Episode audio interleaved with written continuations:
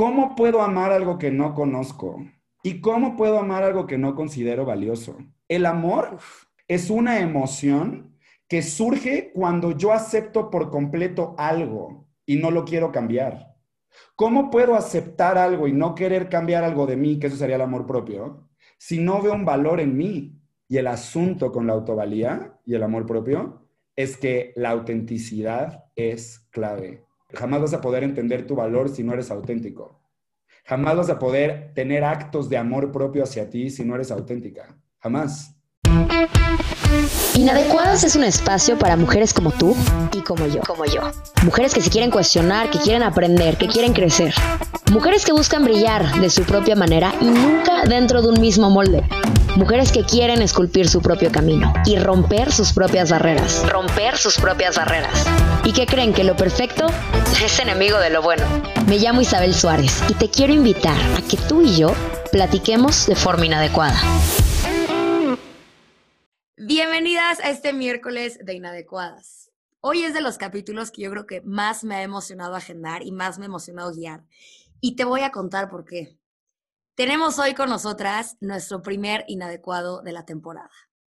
Y como básicamente solo tenemos una temporada, en realidad es nuestro primer inadecuado. Pero no solo eso, te quiero contar un poquito de lo que vamos a platicar. Antes de presentarte quién es, antes de contarte la trayectoria de esta persona, te quiero explicar de los temas que vamos a estar platicando. Vamos a hablar del amor propio y yo sé que este es un tema que hoy más que nunca lo tenemos bombardeado. Existen cursos de amor propio, talleres de amor propio, vemos frases de amor propio, 80 podcasts de amor propio, te metes a Instagram y está el amor propio por todas partes. Y esto creo que llega a un punto que en lugar de ayudarnos a encontrar nuestro camino con el amor propio, de repente puede causar cierta confusión. ¿no? Yo me meto a redes y veo que este tema de amor propio es ponerme una mascarilla y tomarme un día para mí misma y vibrar en alta frecuencia y estar poca madre 24/7 y adorarme 24/7 y cada cachito de mí abrazarlo. Entonces llega un punto que yo digo, híjole, es que estoy intentando hacer esto, ya me puse la mascarilla, ya hice el ejercicio tal, ya medité, pero sigue habiendo algo en mí que no logro definir por qué no me estoy logrando amar, por qué no me estoy logrando aceptar al 100%. Y hoy justamente vamos a hablar que es muy diferente el amor propio a la autoestima, al autocuidado. Creemos que son temas que vienen de la mano y sí, sí vienen de la mano, pero eso no quiere decir que sean lo mismo. Son cosas que se tienen que trabajar de manera distinta. Antes de meternos a este tema de amor propio, quiero partir de la base que para amarnos hay que conocernos. Y no hay que conocernos simplemente sabiendo qué personalidad tenemos, cuáles son nuestras debilidades, cuáles son nuestras fortalezas, defectos, cualidades, todo esto, sino genuinamente conocernos. ¿Y cómo hacemos esto? Tenemos que regresar back to basics. Tenemos que regresar al punto donde no teníamos miedo a fracasar, donde no le teníamos miedo al rechazo, porque ¿qué pasa? Conforme vamos creciendo nos vamos topando con 80 etiquetas hay etiquetas que nos dicen cómo tenemos que ser estéticamente, hay etiquetas que dicen cómo nos tenemos que vestir, cómo nos tenemos que, actuar, nuestra carrera, a dónde tiene que ir, nuestro éxito laboral, en qué se está basando, qué cosas tengo que usar yo para medir si soy exitoso o no. Entonces, vamos haciendo un sinfín de cosas para poder encajar en nuestras etiquetas. Y sin darnos cuenta, de repente de la nada, nos creamos un personaje que ya no reconocemos, con el que no nos identificamos. Y si intentamos hacer este camino de amor propio con este personaje que genuinamente no va conmigo, pues entonces todo el trabajo va a ser completamente en vano. Sin más por el momento, con toda la felicidad del mundo, te quiero presentar a nuestro invitado del día de hoy. Él es Gabo Carrillo, es life coach con especialidad en ontología y es máster de máster en el tema del ego, del amor propio, de la aceptación, de la autoestima y de todas estas cosas tan importantes que tenemos que saber y que tenemos que entender. Mi Gabo, mi primer inadecuado, bienvenido a este capítulo. Wow, muchísimas gracias, Isa. Qué bonita presentación. Primero que nada, me siento muy feliz de estar en un lugar que ha sido construido de una mujer para mujeres y me siento muy honrado también el que me hayas abierto el espacio para hacer un adecuado y tal cual, porque también, y venir a platicar contigo de este que también, como dices, es mi pasión. Te voy a decir cuál es el primer approach que tuve con tu trabajo, que como ya te lo mencioné antes, absolutamente todo lo que sacas creo que le llega a las personas que te escuchan, que te leen de una manera distinta. Pero creo que el primer acercamiento que tuve hacia tu trabajo es justamente este tema de las etiquetas, ¿no? De cómo vamos creciendo y sin darnos cuenta o dándonos cuenta por miedo o por cualquier detalle, vamos cambiando nuestra persona, vamos cambiando lo que verdaderamente somos, nuestra esencia, por encajar en algo. Y de repente volteamos y decimos, bro, ¿quién es esta Isabel que ni siquiera reconozco, que no me siento a gusto con esta personalidad? Me encantaría que nos platicaras un poquito de tu experiencia personal, ¿qué te llevó a meterte a este tema de las etiquetas? ¿Qué te marcó a ti? ¿Qué fue lo que te llevó a hacer esto? Pues mira, en mi historia, eh, yo desde muy chiquito, desde los cuatro, mira, primero quiero empezar diciendo esto. Creo que esto que tú dices, eh, que cuando mencionas la palabra todos y dices, es que todos en algún momento dejamos de ser nosotros y empezamos a crear un personaje para poder ser aceptados, reconocidos, vistos. Este, este personaje que creemos que nos va a dar la pertenencia, el amor o la conexión con los demás. Es correcto decir todos.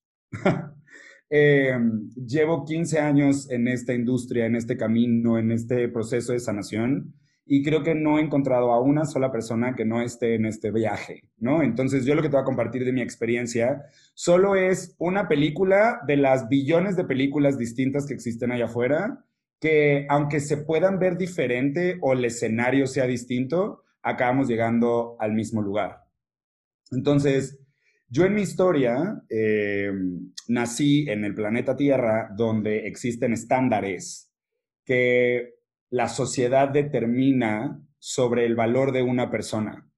La sociedad empezó desde hace muchos años a etiquetar a las personas y a ponernos un valor, ¿no? Entonces, yo nací en este planeta Tierra, igual que todos ustedes, y en mi caso, eh, yo nací siendo un güey, pues, muy diferente, ¿no? Al resto de lo que había. Siempre fui muy sensible, siempre fui muy loud, siempre fui muy apapachador, abrazador. Nunca me llamaron los juegos de violencia, nunca me llamó eh, este tema de cómo se nos enseñaba que tenían que ser los hombres. Yo más era siempre un niño que jugaba con magia, un niño que jugaba con juguetes como Playmobil, era un niño que se la vivía todo el tiempo jugando Nintendo. Pero en esta sensibilidad, lo que yo siempre escuché del otro lado es que como yo era, no era un hombre entonces todo empezó desde chiquito siendo el puto, el joto, la niñita, el maricón. Eh, y empecé a recibir bastante humillación de la gente en la escuela y también en mi casa de parte de mi hermana. Eh, hoy en día mi hermana y yo lo tenemos habladísimo, mi hermana y yo lo hemos hablado y lo hemos llorado y hemos platicado, pero pues en su momento mi hermana de chiquita, pues sentía que hacían muchísima diferencia conmigo mis papás. Entonces, pues ella estaba enojada y en su enojo no sabía cómo desquitarse con sus papás y se desquitaba conmigo, pero pues yo no sabía. Entonces yo lo único que pensaba era que mi hermana me odiaba. Entonces yo por todos lados lo único que pensaba es que había algo que estaba mal de mí. Siempre fui muy ridiculizado, siempre fue como, además de ser el sensible que todo el mundo decía, este güey es gay, además era el gordito del salón, el teto del salón, el de los dientes chuecos, el que era pésimo para deporte, o sea, era ese personaje. Y ese personaje recibió muchísimo juicio. Entonces, mi experiencia todo empezó ahí. Yo tuve un bullying súper, súper, súper pesado desde los cuatro años hasta los 13 años. Bullying me refiero a me amarraban en postes de la escuela, me bajaban los pantalones enfrente de todos, me escribían, me sapeaban. Siempre fue un tema muy de ridiculizarme. Siempre, yo tengo, o sea, en mi cabeza siempre está el ¿Ya sabes cómo podemos ser los niños en la escuela? que cuando alguien dice algo, todo el mundo contesta súper agresivo, pues así fue. Entonces, em, pues así fue mi experiencia, así empecé a crecer. Y pues como bien tú dices, en algún momento yo empecé a pensar que había algo que estaba mal de mí, que como era no era suficiente, que como era no era lo que la gente esperaba de mí, ¿no? Entonces empecé a crear este personaje para ver si con este personaje la gente podía pues, acercarse a mí y quererme. Y pues mi personaje siempre fue, por, al principio, pues el amigo de todos, me convertí en el rescatista, me convertí en el cagado, en el cool, en el que tenía que ser diferente, super loud, eh, muchísimo validación externa, eh, dentro, o sea, muy extrovertido, buscando siempre llamar la atención, eh, en arrogante, en soberbio, en contestón, en rebelde, ¿no? Como en, en muchas partes que yo pensaba que eso era lo que iba a hacer que la gente me aceptara. Eso, si ya nos vamos a toda la historia, me llevó, me llevó, me llevó, me llevó, me llevó a eh, tener que demostrarle a la gente que sí valía como soy. hasta el grado que llegué a tener todo lo que se supone que debería de tener el departamento de huevos en el distrito, en distrito capital en Santa Fe, con un marido espectacular, este, con un BMW, con mi closet lleno de Carolina Herrera, Ferragamo, Burberry, lo que quieras, con un trabajo de ensueño, con todos los, eh, ganando muchísimo dinero y no podía dejar de criticarme, juzgarme, no sentirme suficiente, nada era ¿sabes? Como nada me llenaba. Y pues fue ahí que me di cuenta que pues el camino era para el otro lado, que me tenía que empezar a aceptar como soy, porque pues no era verdad esto de los estándares. Te digo que se me hace complicadísimo, Gabo. Esto que estás diciendo al final de puta, es que tenía todo. El depa, el marido, el coche chingón, la chamba chingona. ¿Cómo es que estamos acostumbrados a que cuando tenemos este cúmulo de cosas, tenemos el cuerpazo, pero el novio fregón, pero la ropa, pero la chamba, pero el sueldo. Entonces ahí voy a empezar a amarme.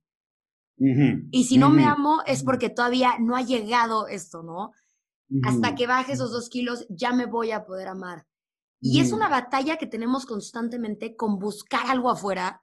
Y es una decepción enorme cuando ya lo tienes y volteas y dices, ok, fregón, ya lo tengo, pero todavía no me quiero. ¿Por qué? Y es una frustración de decir, qué chingados me falta para aceptarme, para abrazarme y para adorarme como verdaderamente soy.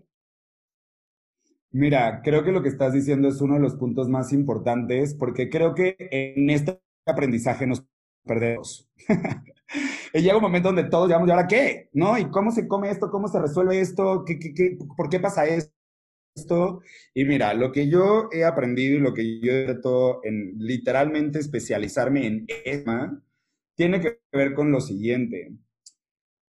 Cuando tú hablabas al principio, tú hacías una distinción muy importante y tú decías, hay que hablar de la distinción entre amor propio, entre autoestima y entre autocuidado, cosa que hago completamente de acuerdo.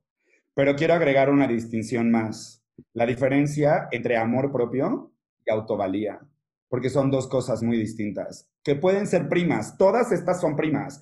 Todas pueden apoyarse la una de la otra, pero no son lo mismo. Y creo que hay que entenderlo.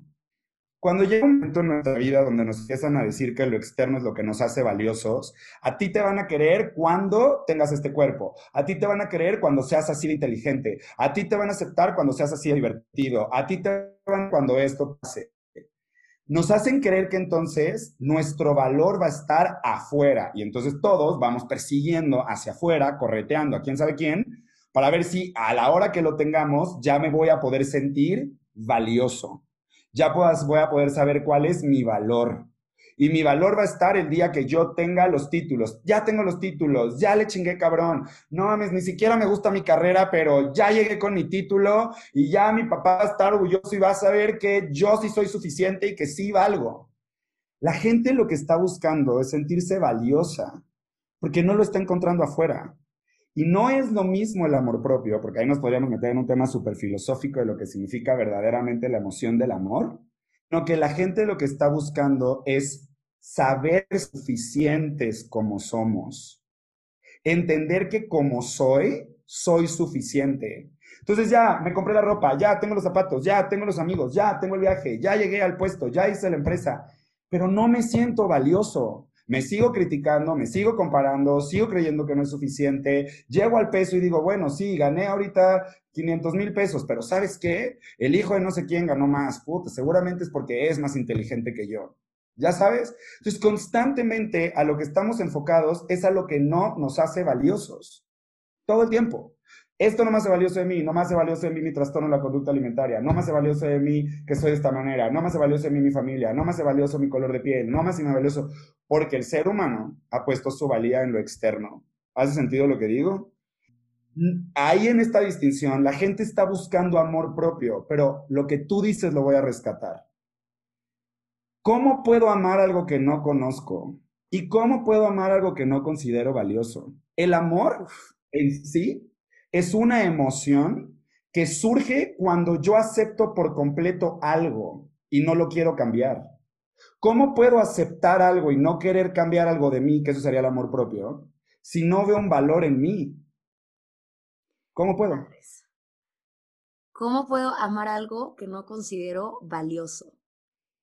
No, no, no. O sea, con esta frase me acabas de abrir los ojos a decir, fuck, la cosa sí está más complicada. Y todo este tema que dices, ¿de dónde estoy poniendo mi valor? Creo que es importante reconocer con base a qué métrica estás intentando definir ese valor.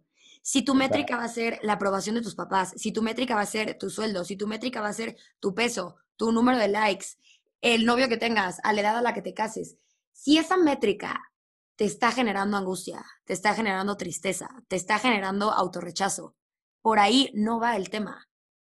Pero es muy fácil decir, bro, quita las métricas y crece y sé feliz y ámate por siempre.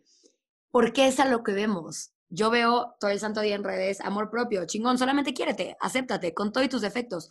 Ok, entonces yo voy a terapia, yo tomo el taller de amor propio y me despierto al día siguiente y me sigo sin amar, sigo sin sentirme valiosa. Se nos olvida que esto es un tema de trabajo diario y que tenemos que tener compasión con nosotros mismos durante ese proceso, que no va a ser un cambio de pum, ya fui a terapia, se me quitó, me amaré por siempre. Total. Creo que yo siempre digo, el amor propio no es un lugar al cual se llega, es un lugar del cual se parte. Esa es mi frase.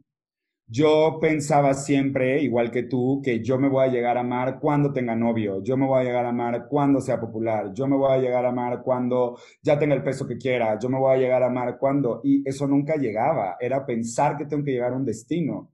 Y creo que lo que he aprendido a través de mi propio camino y acompañando a otros en este camino es que el amor propio es una elección. Fíjate lo bonito de esto. El amor, por muchos años, o sea, no me voy a poner aquí a filosofar, el amor ha sido la cosa filosófica más grande de nuestra existencia. O sea, explicar lo que es el amor muchas veces puede ser, pues cada quien tiene su propio observador, su propia manera de entender qué es el amor. Pero yo que soy un ñoño, me meto a estudiar y a ver quiénes son las personas que hablan del amor y desde qué lugar hablan del amor. Y hay dos maneras en las que la gente habla del amor. Una manera es como una emoción y otra manera es como una acción. La gente que dice que la emoción, que existe el amor como emoción, es gente que dice que la emoción del amor aparece cuando yo acepto algo en su totalidad y no lo quiero cambiar. Eso es amor. Si, si, si no estás sintiendo eso por la persona o el objeto, lo que sea si, no estás queriendo cambiar y aceptar a la persona, estás amando, pero si lo estás queriendo cambiar, tenemos que revisar, porque muchas veces decimos te amo a una persona que juzgamos, criticamos y que todo el tiempo estamos queriendo cambiar. El amor es la completa aceptación de alguien cuando no lo quiero cambiar, desde los autores que dicen que el amor es una emoción. Pero hay autores que dicen el amor no es una emoción, el amor es una acción. El amor es una acción que la gente toma cuando le importa algo, es decir, que le ve valor a algo. Muchas veces confundimos la emoción del amor con la emoción de la ternura. La emoción de la ternura es una emoción que surge cuando yo quiero cuidar algo y proteger algo. Entonces, de lo que yo he aprendido es que normalmente nosotros amamos a alguien o hacemos actos de amor por alguien cuando le vemos un valor a esa persona. Entonces, dentro del amor propio, cuando yo no sé cuál es mi valor, ¿Cómo podría hacer actos de amor propio hacia mí si yo no sé cuál es mi valor? Quiero empezar a meterme un poquito en la diferencia entre amor propio y autoestima. Porque ahorita que estabas mencionando todo esto de tratar a una persona con amor, creo que muchas veces confundimos con él.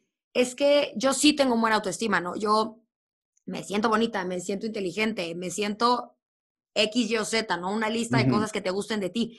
Y aún así, en tu pensar, en tu actuar, en la forma en la que te hablas a ti misma, en tu diálogo interno, todavía no podemos conseguir este amor propio. ¿Me podrías explicar un poquito la diferencia entre autoestima y amor propio y si se puede tener una sin la otra? Eh, voy a agregar la distinción. Te voy a hacer la distinción entre autoestima, entre autovalía y entre tu amor propio. Me encanta. Son dos distinciones que hay que, que hay que poner sobre la mesa. Todas son primas, como yo te decía al principio, Todas son primas. Y yo considero que una es consecuente de la otra naturalmente, pero no son lo mismo. Y puedes tener una y puedes no tener la otra. Es un poco como complejo. Es un, es un juego ahí, medio, medio divertido de desenredar, pero es que ahí te va. El autoestima tiene que ver con cosas externas. Quiero que te imagines que la autoestima, yo tengo una alta autoestima o tengo una baja autoestima dependiendo de cosas externas. El autoestima puede subir y el autoestima puede bajar. Yo puedo haberme ganado un puesto increíble por mi trabajo y mi autoestima sube. Me pueden decir, mi novia me puede dejar y mi autoestima baja. Yo puedo haberme, haber, no sé, logrado X cosa y sentir, llegar a tal peso y sentir que, puta, mi autoestima está chingón, me siento bien conmigo ahorita el autoestima es más bien cómo yo me siento conmigo a lo largo de la vida y es algo que va subiendo y algo que va bajando constantemente. La autovalía es constante, no se mueve. El yo saber que soy valioso, el entender mi valor, el entender que como soy, soy suficiente, eso no se mueve. El asunto está que cuando nosotros estamos metidos completamente en nuestra conversación, como bien dices, nuestra narrativa interna, de hay algo que está mal de mí, estamos metidos en la narrativa, vamos a hablar de eso, del ego y sobre todo de la vergüenza, de la emoción de la vergüenza, que es hay algo que está mal de mí. Entonces, cuando yo estoy metido en hay algo que está mal de mí, no estoy pudiendo ver mi valor. Lo contrario a la vergüenza es la autovalía. Lo contrario a shame, it's self-worth. Cuando yo estoy en shame, cuando yo estoy en vergüenza, es como soy, no soy suficiente. Por eso no puedo tener amor, no puedo pertenecer y no puedo conectar. No me lo merezco. Hay algo que está mal de mí. La autovalía es, es que como soy, soy suficiente y veo mi valor. Y cuando yo veo mi valor, mi valor es inamovible. Yo puedo estarme amando, perdón, yo puedo estar sabiendo mi valor y hoy tener autoestima baja porque, güey, me trae, tuve ansiedad, porque pues soy humano y no soy perfecto y me tragué el refri entero y subí cuatro kilos y hoy mi autoestima no está tan chida, pero eso no quiere decir que no sepa cuál es mi valor. Pero también podría tener una autoestima muy alta, sentirme muy bien conmigo, mi vida está bien, mis amigos están chidos, mi peso está padre, pero tener autovalía, no sentirme valioso. Y el amor propio visto como el amor como una acción, yo soy de la idea de que yo a mí me gusta creer que el amor puede ser, incluso desde los autores que hablan que la emoción es una, que el amor es una emoción, y los que hablan que es una acción, a mí me gusta combinarlo. Al final del día yo hago actos de amor hacia mí cuando yo veo cuál es mi valor. Velo de esta manera. Si yo estoy en una relación tóxica, no estoy viendo cuál es mi valor.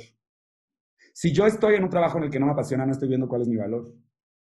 Si yo estoy eh, permitiendo estar con amigos que son súper tóxicos, no estoy viendo mi valor. Si tengo una adicción a lo que sea, ¿eh? porque hablamos de adicción y siempre pensamos nada más drogas. Adicción a la pornografía, adicción a las compras, adicción al sexo, adicción al azúcar, adicción al tabaco, al, o sea, a mentir puede ser incluso. Cuando yo estoy en una adicción, no sé cuál es mi valor. No lo sé.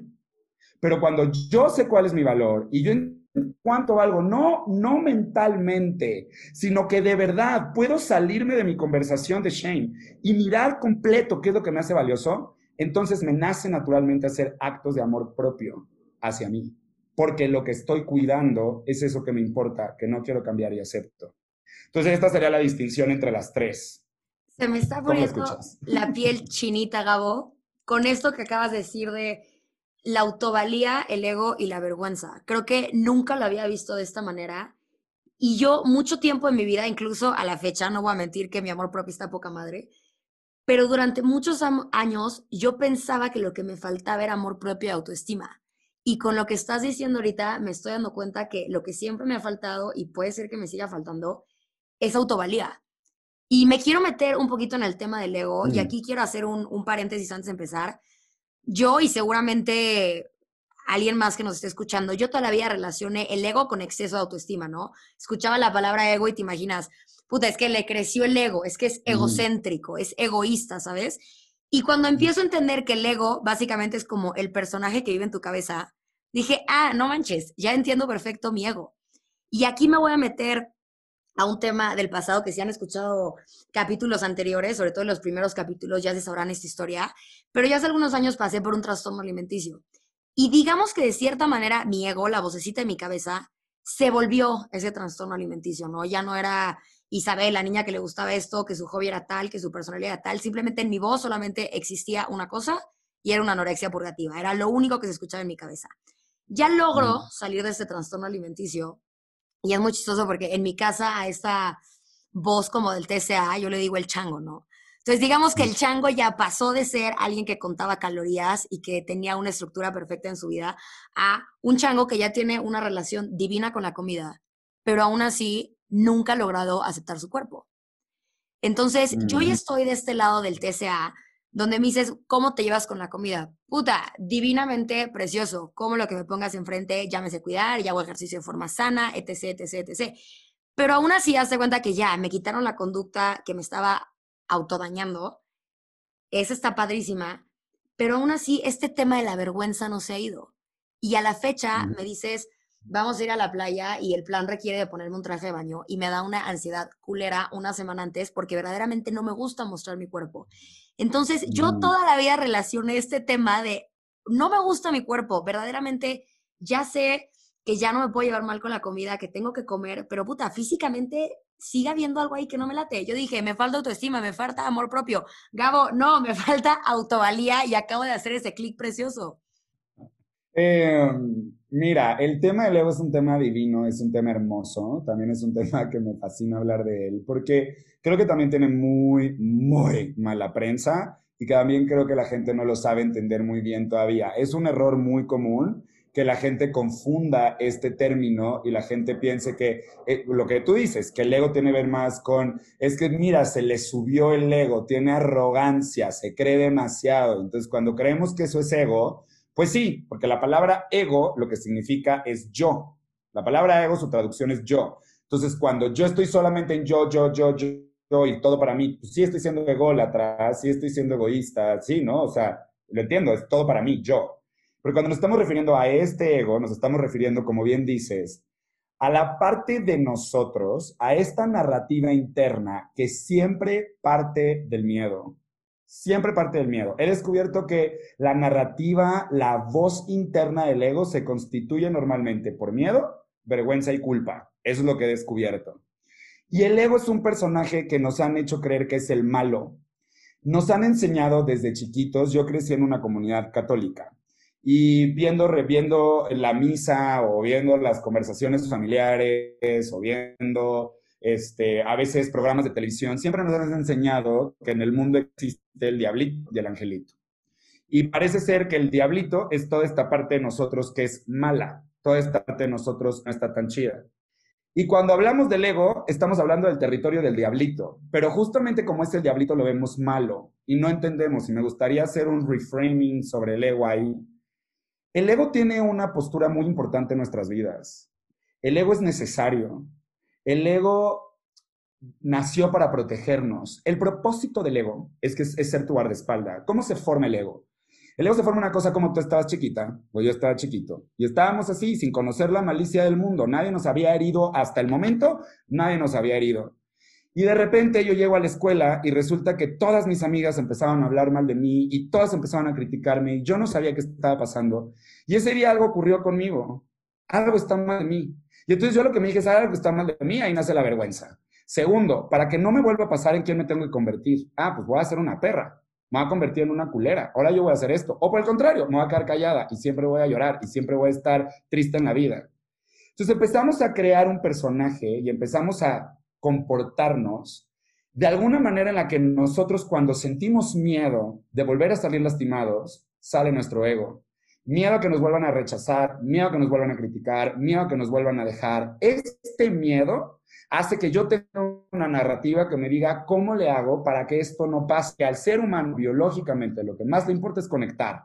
Entonces, si yo voy a poder perder la conexión con alguien, no, tengo muchísimo miedo. No, entonces lo, no quiero que me rechaces, no quiero que me dejes, no quiero que, no quiero que me veas imperfecto, no quiero, no. Entonces, y ahí empieza la construcción del ego. El asunto está que vivimos en un mundo que no nos enseña a cómo manejar las, la vida, los, los, nos llevan a la escuela y sí, nos enseñan de matemáticas, que está de huevos, ¿no? Las matemáticas están increíbles porque si no, no podríamos vivir, pero nos enseñan de repente otras cosas que no tienen nada que ver con lo que es la verdadera experiencia de la vida. Y llega un momento donde quien pilotea la nave todo el tiempo es tu miedo. No quiero que me pase, no quiero que me critique, no quiero que me digan, no quiero que se den cuenta, no quiero que hagan nada. Y entonces quien está dominando todo es la voz del ego. ¿Y qué ocurre con esto? Que entonces estás todo el tiempo viviendo desde ese lugar. Y nos dicen es que entonces, ¿qué es lo que ve la gente de ti? Pues la gente ve de ti tu obscuridad. tu dualidad, porque eres un ser dual. Yo soy un ser dual. Dentro de mí hay un montón de luz y dentro de mí hay un montón de oscuridad. La oscuridad muchas veces viene de cuando me siento herido o cuando tengo miedo que me van a lastimar. Y el asunto es que cuando yo reacciono así, lo que la gente ve de mí es eso, que me muestro arrogante, que me muestro un prepotente, que me muestro tener razón, que me fascina todo el tiempo pelear, me, me muestro manipulador, me muestro, ¿no? Y es lo que la gente ve. Y la gente lo critica como eso es lo que está mal de ti, eso es lo que deberías de cambiar. Pero nadie se da cuenta que muchas veces hago eso por protegerme. Y el verdadero trabajo es decir, ok, ¿de qué me estás protegiendo cuando sales? Cuando mi voz dice, ay, no vayas a Acapulco, no te vayas a poner esto, porque, güey, güey, no, no está chido por tu cuerpo. ¿De qué te está protegiendo? No, no, no, es, es, estoy con la piel chinita, Gabo. o sea, como te lo pregunto a ti, ¿de qué crees que te, de qué crees que te está protegiendo tu ego cuando te dice, güey, no, no, no vas a poner el, no te vas a poner el traje de baño porque, no. De algún rechazo, de alguna burla, de alguna crítica de que alguien se dé cuenta de que no tienes el cuerpo perfecto y entonces se den cuenta y entonces te vayan a burlar, criticar o decir algo, juzgar. Exacto. Entonces tu ego, eh, tu ego aparece para proteger de que eso no pase. Lamentablemente no sabemos utilizar al ego. Y el trabajo es empezar a conocer a tu ego y entender por qué sale. Para que cada vez tú puedas ser el que elija y no tu ego. Uf, que tú elijas en lugar de tu ego. ¡Qué cosa!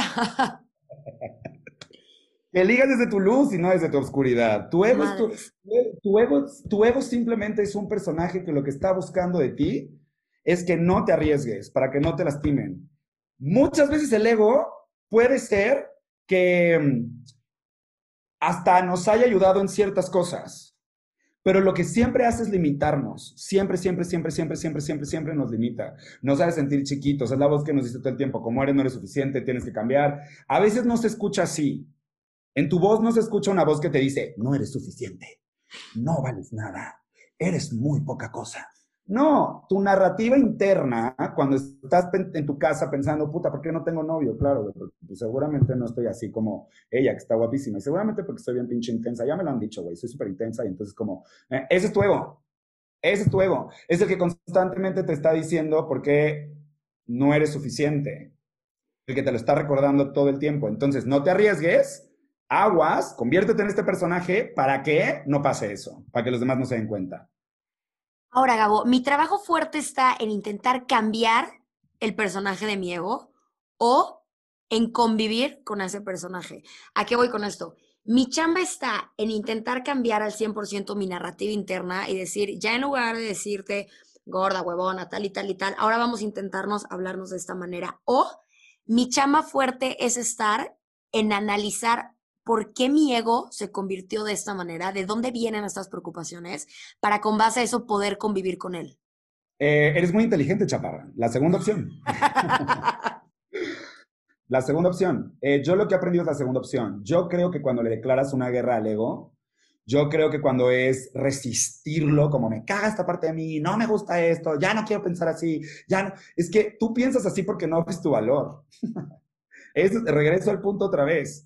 Tu ego, tiene, tu, ego te gobierna porque tú no ves tu valor. Si tú tuvieras, si tuvieras tu valor, el ego no gobernaría tanto.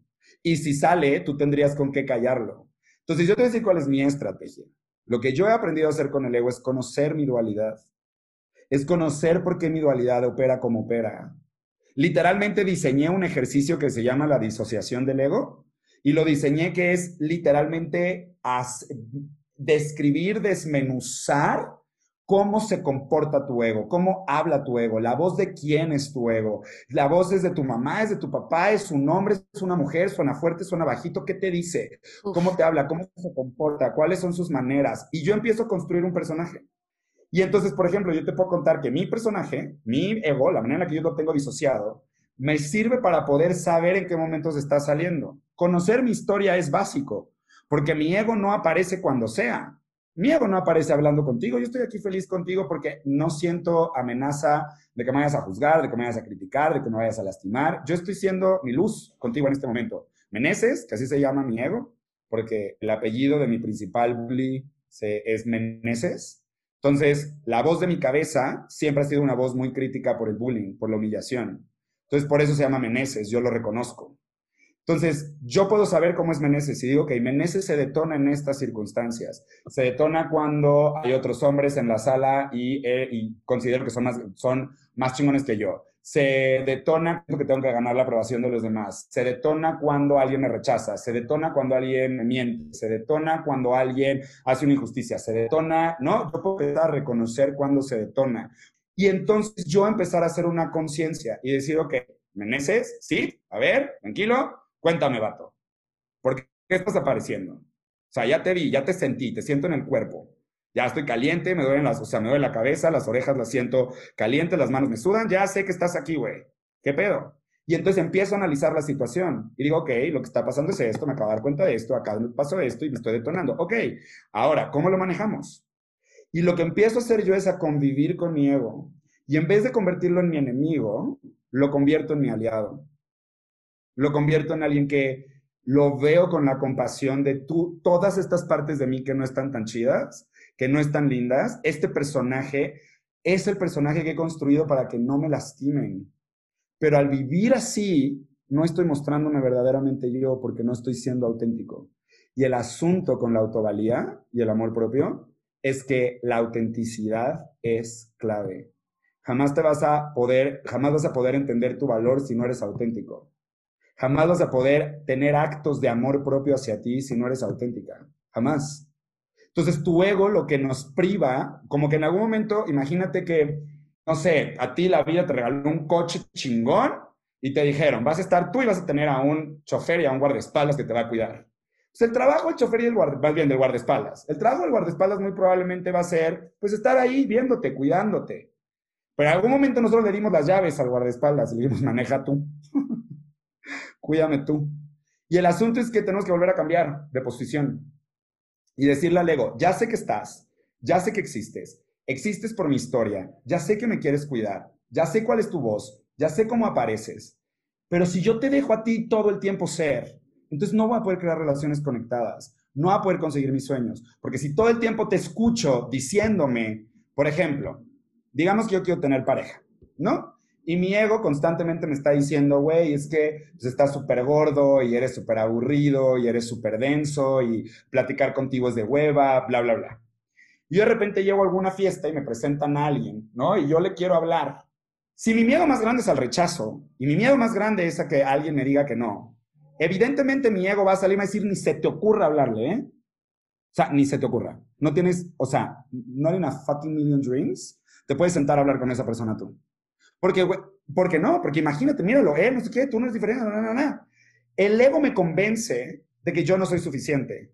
¿Para qué me convence de que yo no soy suficiente? Para que no vaya y entonces me rechacen. Entonces, el ego prefiere rechazarme antes de que me rechacen en realidad para que yo sienta que se siente ese rechazo. Y entonces vea la posibilidad de que me podrían lastimar y no lo haga.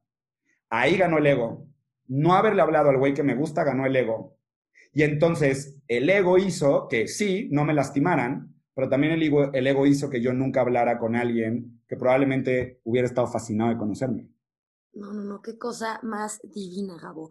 Y eso que estás diciendo de el ego trae tu historia, es un personaje que creció contigo, que se formó contigo. Escúchalo, entiende su voz, es hombre o mujer, ¿qué te quiere contar? ¿Quién es este personaje?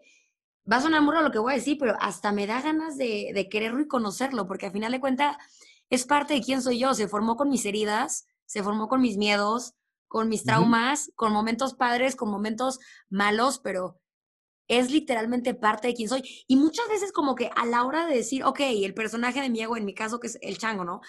Este personaje me caga, ni lo conozco bien, no lo entiendo. Bro, eres tú, tú lo creaste. ¿Qué te está diciendo? ¿De dónde salió? ¿Qué herida está tapando? Y creo, Gabo, que con lo que estás diciendo de el ego está ahí para protegerte, va a sonar muy, muy rara la expresión que voy a decir, porque va a chocar con toda la finalidad de este capítulo. Pero si te soy honesta, dentro de mí siempre ha existido un miedo a amarme. Porque en mi cabeza, cuando tenga este miedo, mi forma de pensar que estoy consciente de que es incorrecta y es ilógica, pero para mí, Isabel, a la hora de decir, ok, perfecto, vamos a amarnos al 100%, entra un miedo dentro de mí que dice, ok, amarte va a ser conformarte con lo que eres ahorita y lo que eres ahorita no te gusta. Regresamos a la autovalía. Entonces, con este capítulo, básicamente descubrí que mi problema principal es la autovalía y que de ahí parte absolutamente todo lo demás, porque ¿cómo no le voy a tener miedo a amarme si me estoy protegiendo con este ego y es como si me pides que de la nada, ok, perfecto, vamos a amarnos, suelta de todo lo que te ha protegido, suelta de todo lo que según tú te está evitando rechazo, te está evitando burlas, te está evitando críticas y de repente, pum, al toro por los cuernos y vamos a querernos, pues no está tan fácil, es, es un proceso que va mucho más allá de solamente decidir tener buena autoestima. Pero literalmente, o sea, yo soy de los referentes o creadores de contenido de amor propio en redes sociales.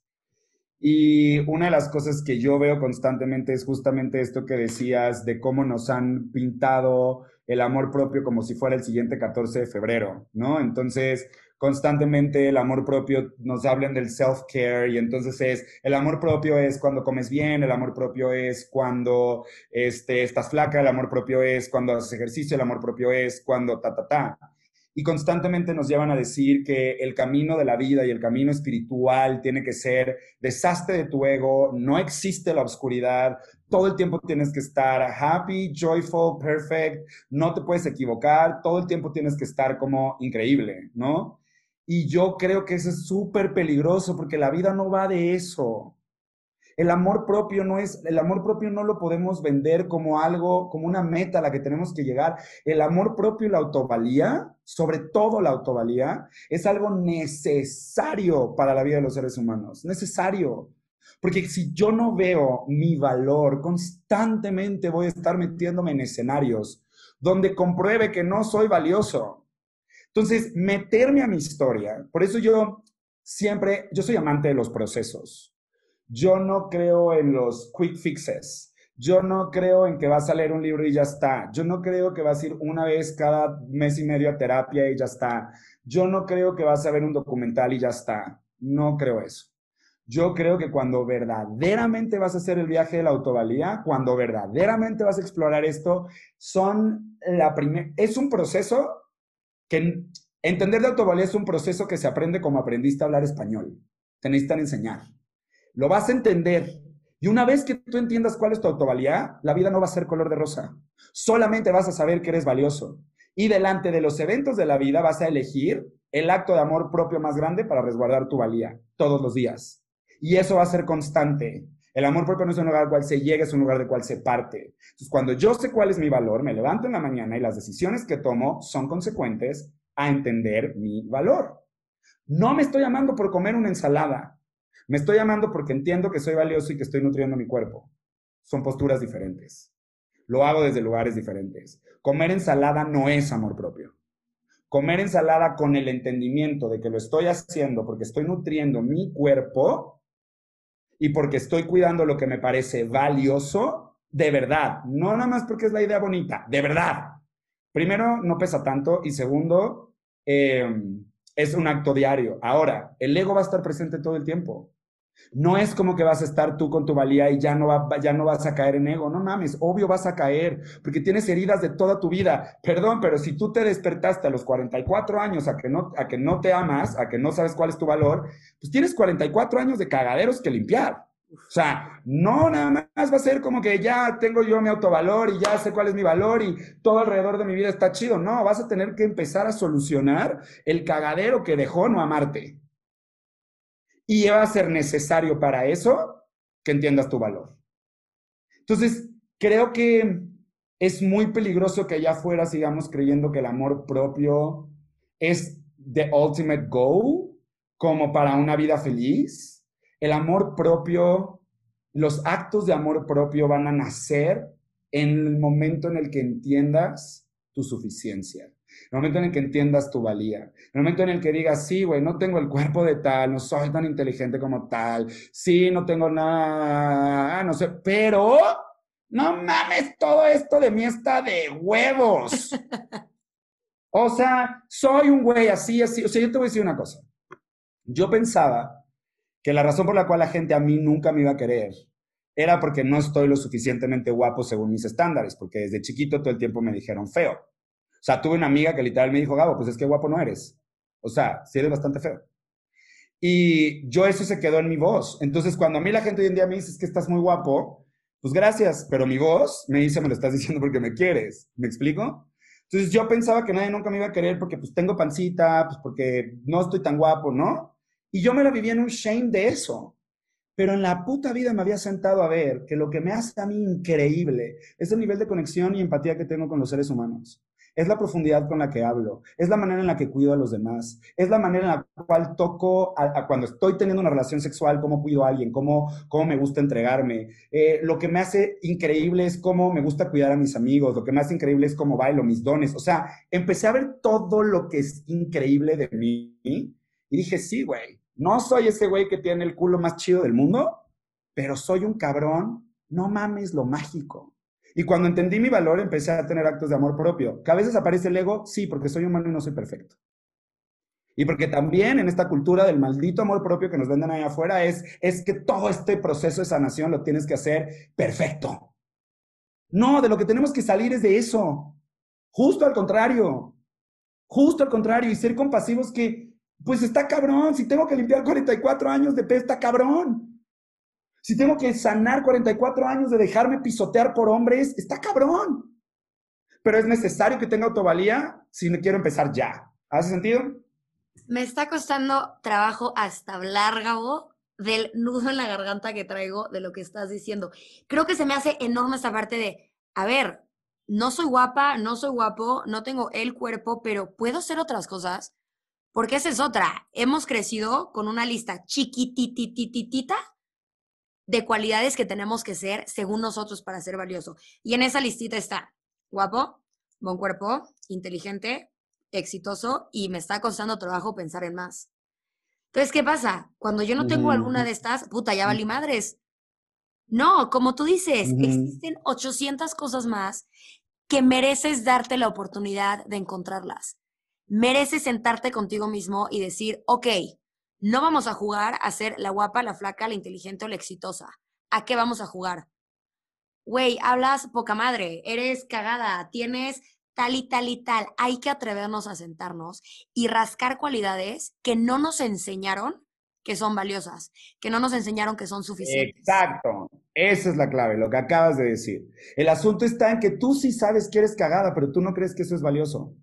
Tú sí sabes que eres buena amiga y que eres noble, pero tú no crees que eso es valioso, porque lo valioso es tener cuerpo, no ser noble. Y yo te voy a decir una cosa, muchas veces prefiero tener a alguien que es noble junto a mí, que es cagada, me hace reír, a tener a alguien que está guapísima.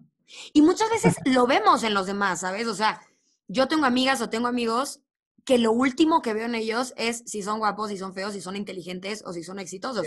Que lo sean o lo sean, son independientes. Pero digo, a ver, con fulanita, me cae poca madre y me llevo perfecto con ella porque es una niña noble, es una niña empática, es una niña que tal y tal y tal. ¿Cómo es posible que yo reconozco el valor de esas características en alguien más, pero en mí valen pa' pura madre? Total. Eso, de, eso que tú estás diciendo lo vive muchas veces muchas personas. Yo me acuerdo mucho de una coachee que hace en un, en, en un Choose pasado, eh, justamente ella habla, o sea, en una historia donde siempre permitía, por su historia de vida, por su ego, por sus creencias, por todo, siempre acababa metida en escenarios donde los hombres le mienten, donde los hombres le, hacen infiel, donde los hombres la golpean, donde, donde la drogaban, donde, o sea, historias súper rudas, ¿no? Y yo me acuerdo mucho que yo lo que veía es, es que esta mujer, si entendiera su valor, si supiera cuánto vale, ella podría transformar su vida por completo, pero no de cuánto vale de, ay, eres súper valiosa, amiga. No, de verdad, lo que te hace increíble, porque tú te compraste que lo que te hace increíble es que eres güera, flaca, que vives en, en Palmas, que no sé qué, que bla, bla, que tienes, y es lo que te hace increíble. Pero tú no ves todo lo brillante que eres, tienes dos carreras, saliste con 9.5 de las dos estudiaste las más difíciles, te la vives dándole regalos a todo el mundo porque te nace del corazón. Si tú supieras el valor que tienes, no permitirías jamás en la puta vida que alguien te levantara la voz. Lo permites porque no sabes cuál es tu valor.